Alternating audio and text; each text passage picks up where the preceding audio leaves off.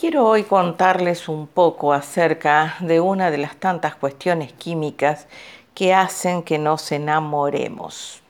Las últimas investigaciones sobre sexualidad revelan las claves biológicas que originan el deseo.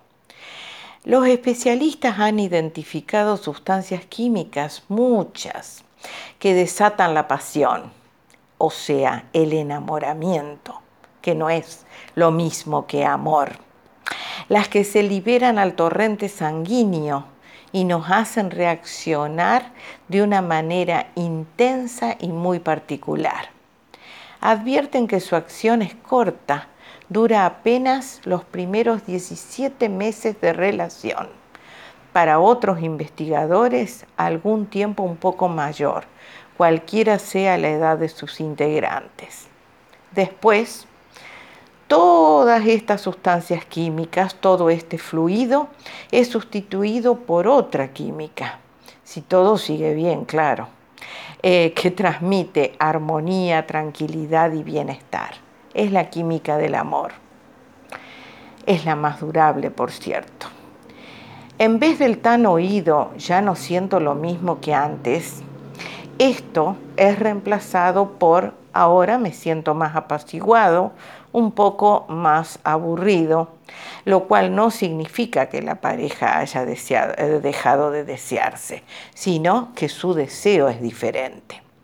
Una de las claves de la ley de atracción entre los seres de su misma especie es la presencia de feromonas.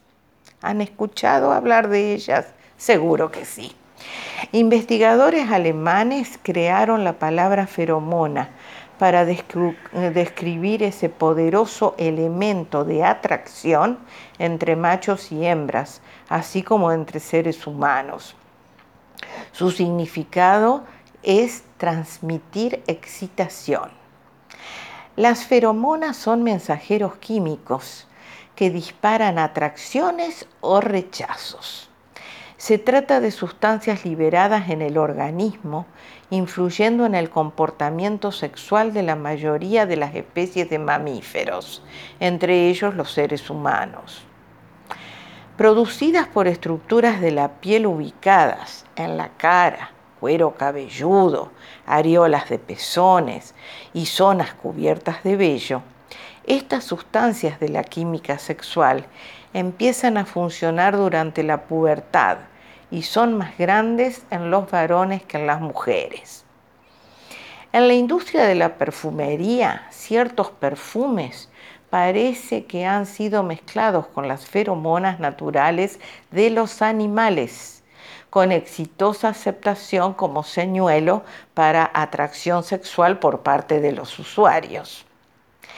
Y si hablamos de feromonas y cortejo, en algunas culturas menos desodorizadas que las nuestras, la atracción sexual del olor axilar está bien reconocida.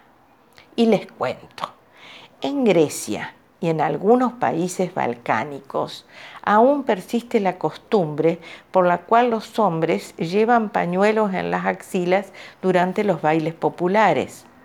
Y en el curso del baile ofrecen tales pañuelos a las mujeres para atraerlas como pareja. Ese pañuelo lleva sus feromonas.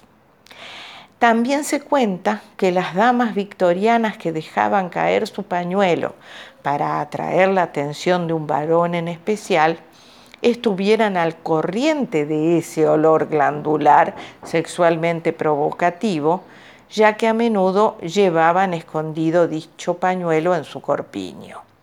Las feromonas son una parte importante de la ley de atracción.